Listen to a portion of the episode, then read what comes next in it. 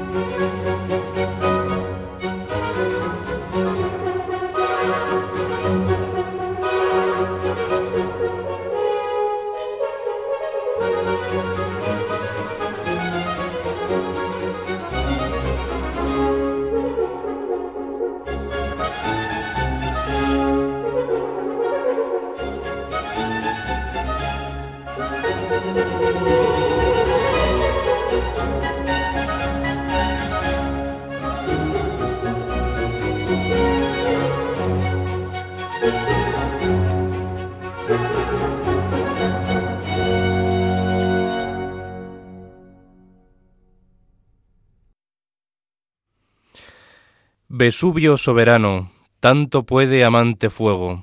cantada al Santísimo con violines y trompas del compositor Juan Francés de Iribarren, interpretada por la soprano María Espada y la Orquesta Barroca de Sevilla, bajo la dirección de Diego Fasolis. En vista de la aceptación y el éxito que obtuvo el pasado programa de Enclave de Dios dedicado a la cantada española,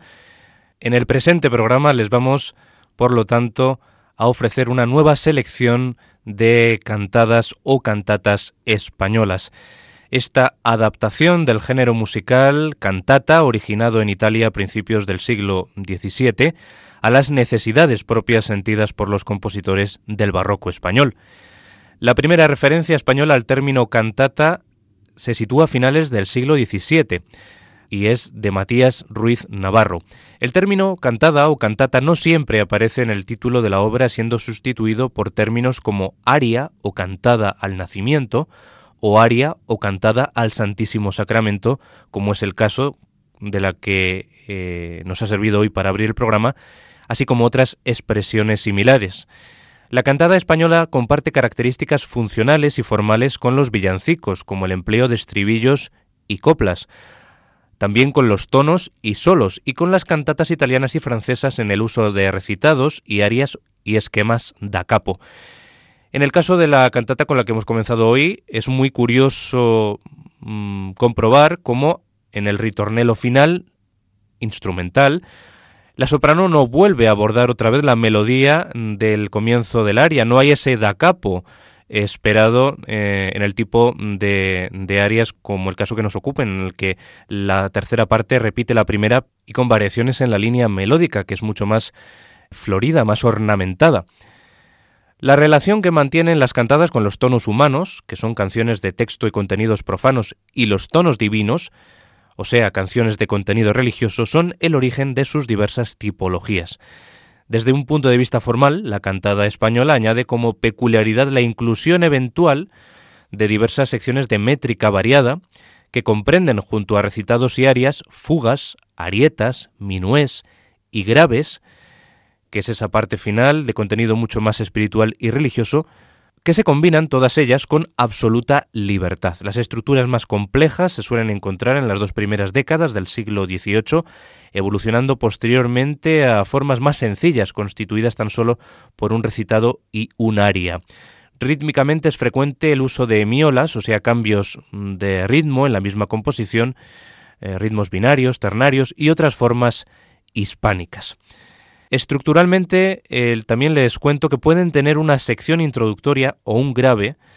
Eh, estamos hablando sobre todo de las primeras cantadas, las, las primigenias, alternándose recitados y arias con coplas y minués para concluir de nuevo con un grave. Así la estructura de las cantadas a principios del siglo XVIII empleada en la corte madrileña se acomodaría al esquema estribillo o introducción, seguido de un recitado, de un aria de coplas o minué y de un grave final. Esta cantada de Juan Francés de Iribarren es del año 1748, por lo tanto ya estamos ya mediados del siglo XVIII y la cantada se había reducido a lo que era un recitado y aria, no tenía esa variedad que les estamos comentando. La mayor parte de las cantadas españolas conservadas son a una sola voz, suelen estar instrumentadas con dos violines, dos flautas u oboes, con acompañamiento de órgano, clave o arpa, o en el caso con el que hemos abierto hoy y con el caso de las dos últimas cantatas del programa anterior de Enclave de Dios, utilizan la trompa dentro de la instrumentación para darle ese carácter todavía mucho más pomposo a, a la línea melódica.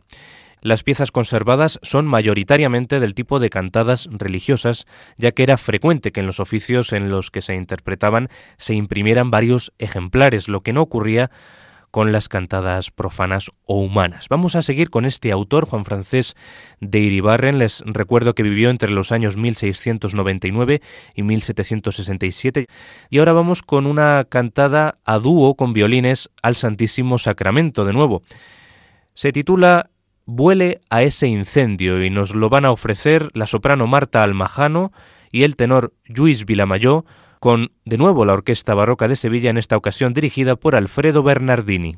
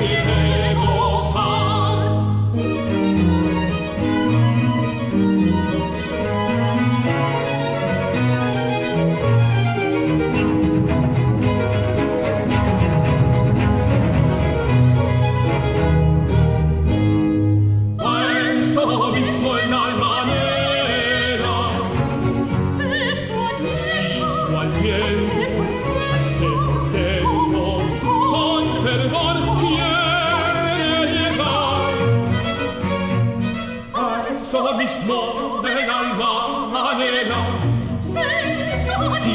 mi suo adietro Sei morte in Sei morte in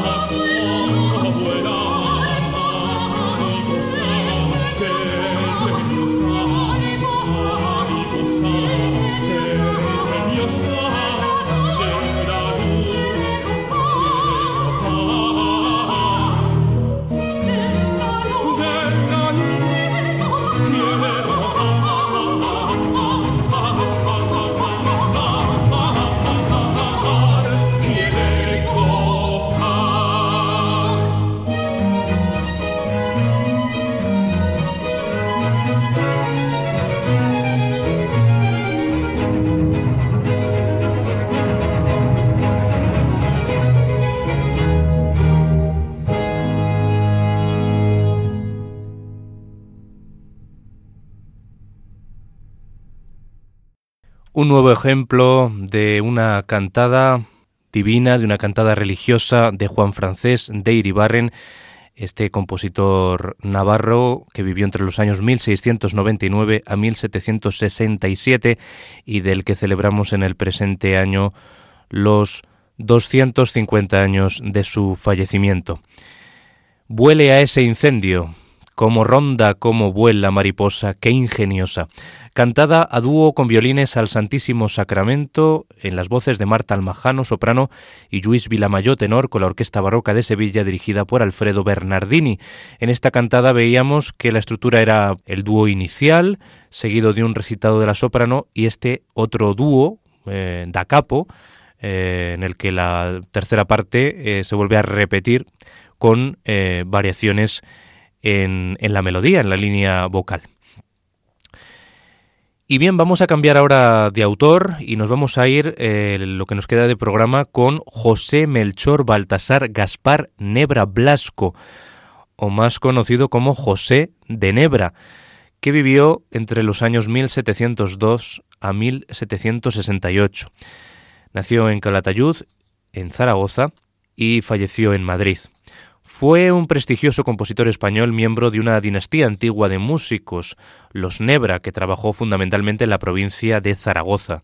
Hijo de José Antonio Nebra Mezquita, organista de la Catedral de Cuenca y maestro de los infantes de coro entre 1711 y 1729, recibió lecciones de música de su padre. Sus hermanos también se dedicaron a la música. Francisco Javier Nebra Blasco fue organista en la SEO, en Zaragoza, y Joaquín Ignacio Nebra Blasco fue igualmente organista de la SEO hasta su muerte, tras el traslado de su hermano a Cuenca en 1729. Nebra se convierte hacia 1719 en organista del monasterio de las Descalzas Reales en Madrid, siendo maestro de capilla José de San Juan. Hacia 1723 comienza a componer música escénica que vende en los teatros de Madrid. Al año siguiente, Nebra es nombrado segundo organista de la Capilla Real, pero tras la muerte de Luis I y la vuelta al trono de Felipe V, pasa a ser supernumerario. Tras el incendio del Real Alcázar de Madrid en 1734, en el que desapareció por completo la colección de música sacra de la Capilla Real, se dedicó junto con Antonio de Literes, otro grande de la época, a la composición se convertirá en responsable entonces del archivo de música de la Capilla Real, cuyo patrimonio se aumentará no solo con la obra de Nebra y Literes, sino que se adquirirán obras de Francesco Corselli, maestro de la Capilla Real en esa época, José de Torres, Felipe Falconi, Alessandro Scarlatti, Leo, Sarro, Farantino y muchos otros. En 1751 se convertirá en vicemaestro de la Capilla Real y a partir de 1761, diez años más tarde, fue maestro de clavicémbalo del infante don Gabriel de Borbón. José de Nebra puso en música, a partir del auto sacramental que Calderón de la Barca había escrito en 1660, casi un siglo antes para su representación en Madrid, la obra el diablo mudo, no confundir con la obra de José de Espronceda, del poeta romántico español, El diablo mundo. Esta se titula El diablo mudo. Y en este auto sacramental, es la escena del auto sacramental de, Calderón de la Barca, pues eh, José de Nebra eh, lo estructura en varias partes, con lo que encontramos una cantada eh, bastante más compleja que todas las que hemos escuchado eh, antes de ahora. Por ejemplo, la obra comienza con un recitado a cargo de una voz divina, naturaleza humana, cuyo llanto es para Dios el más sonoro canto, confía que a tus ruegos lastimados romperás de los cielos los candados. Luego se sucede un aria de, de, esta voz divina anima y pide al cielo te venga a rescatar, que tu piadoso celo en alas del desvelo a consolar tu llanto ha de bajar. Luego seguirán unas coplas, vuelve a ver aquel orbe en cuya alta cerviz lágrimas de la aurora cuajan en perlas vi. Le seguirá una arieta, el amor divino está dormido en catre de flores porque quiere cuando va a la tierra a hacer favores parecer humano ya. Después de la arieta la voz divina aparece de nuevo diciendo en una tonada albricias que a unirse baja contigo naturaleza y en traje de peregrino hace su amor que le adviertas. Continuará una nueva arieta, alégrese el mundo, pues a sus miserias llegó el prometido de tantos profetas, y todo concluye de nuevo con eh, la melodía eh, eh, que comenzaba con albricias, que a unirse baja contigo naturaleza, ahora con el texto, pues si eso ves, ¿qué aguardas para acercarte a mí, viendo al cielo y la tierra compitiendo entre sí por llegar a medir de tierra y cielo el desigual confín? El solo de oboe nos remite curiosamente al segundo movimiento del concierto para violín y oboe de Bach. Parece que Nebra estaba pensando eh, curiosamente en esa obra a la hora de componer esta parte de esta escena del auto sacramental, el diablo mudo, de Calderón de la Barca que vamos a escuchar en la interpretación de las sopranos Raquel Andueza y Olaya Alemán con el conjunto Los Músicos de Su Alteza bajo la dirección de Luis Antonio González.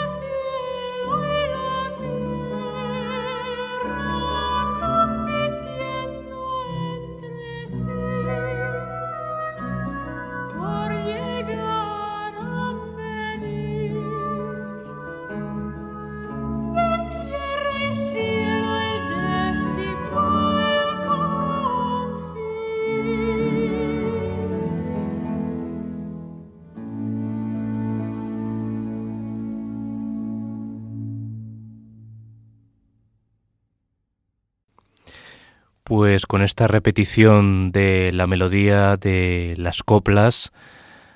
eh, la voz divina concluye esta escena del auto sacramental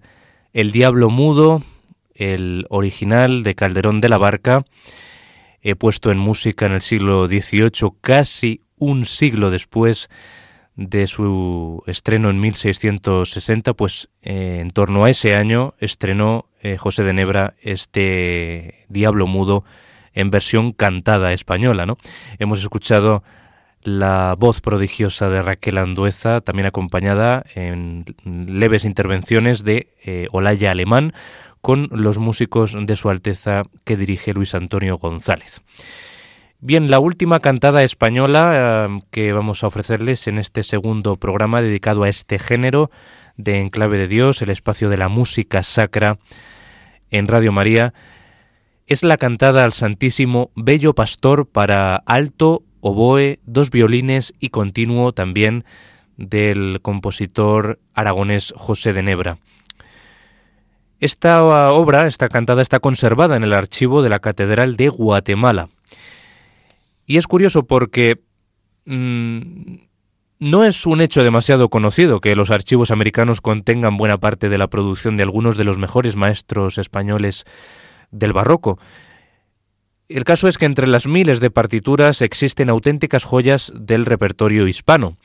Es el caso de un grupo de obras que se encuentran en los archivos de la Catedral Guatemalteca. Forman un importante corpus de cantadas al estilo español. A un poco estudiado, este tipo de cantata se practicó en España, ya les hemos venido diciendo, a partir del molde italiano, por entonces de moda en casi toda Europa. Bello Pastor, la cantada que les vamos a ofrecer ahora para concluir nuestro programa, es, es una cantada muy elegante a medio camino entre el barroco y lo clásico. Sus áreas merecen especial atención. La primera, tanto a gracia este pasto de tu gracia, por su melodía, a la vez cantable y virtuosística. Y la segunda, no se extravie, por su virtuosismo más retenido y su forma de estilizado minué, en la que el oboe, de nuevo el oboe, comprobamos, juega un papel melódico determinante. Vamos a escuchar esta cantada conservada curiosamente en los archivos de la Catedral de Guatemala, una forma también de mm, divulgar el, Evangelio en forma de música en los pueblos eh, de América. Eh, lo vamos a escuchar, como decimos, esta cantata Bello Pastor para contralto, en este caso la voz que nos la va a poner eh, va a ser la de un contratenor, como es Carlos Mena, con el conjunto al aire español bajo la dirección de Eduardo López Banzo.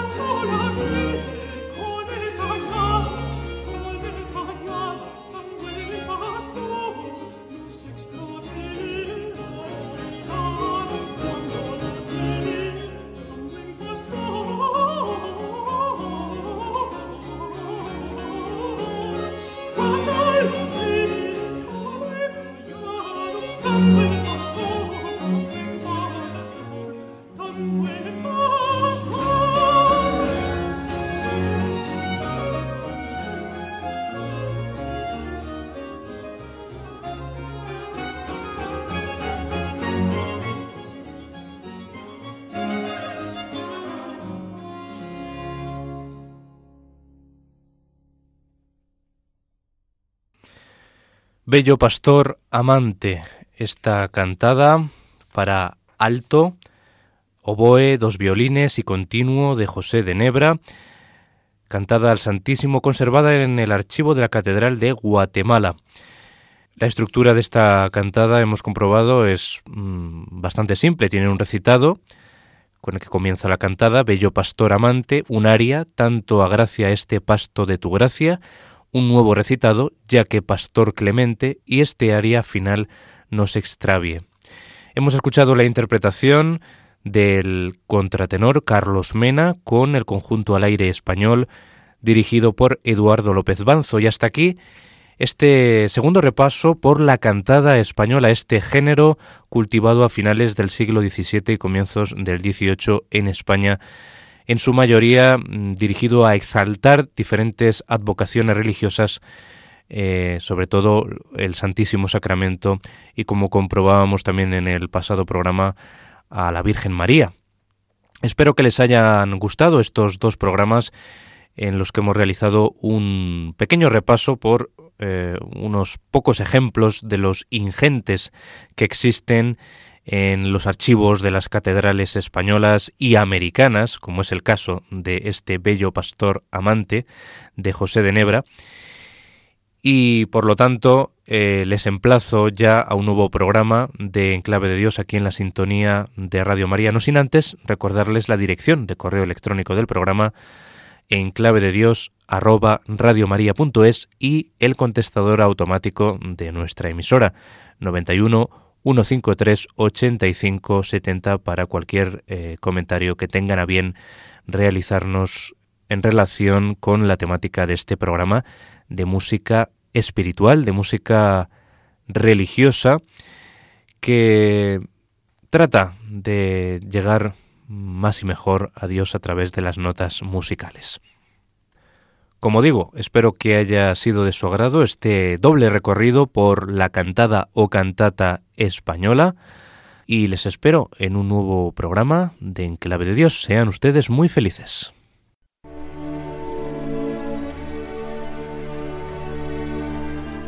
Y así termina En Clave de Dios con Germán García Tomás.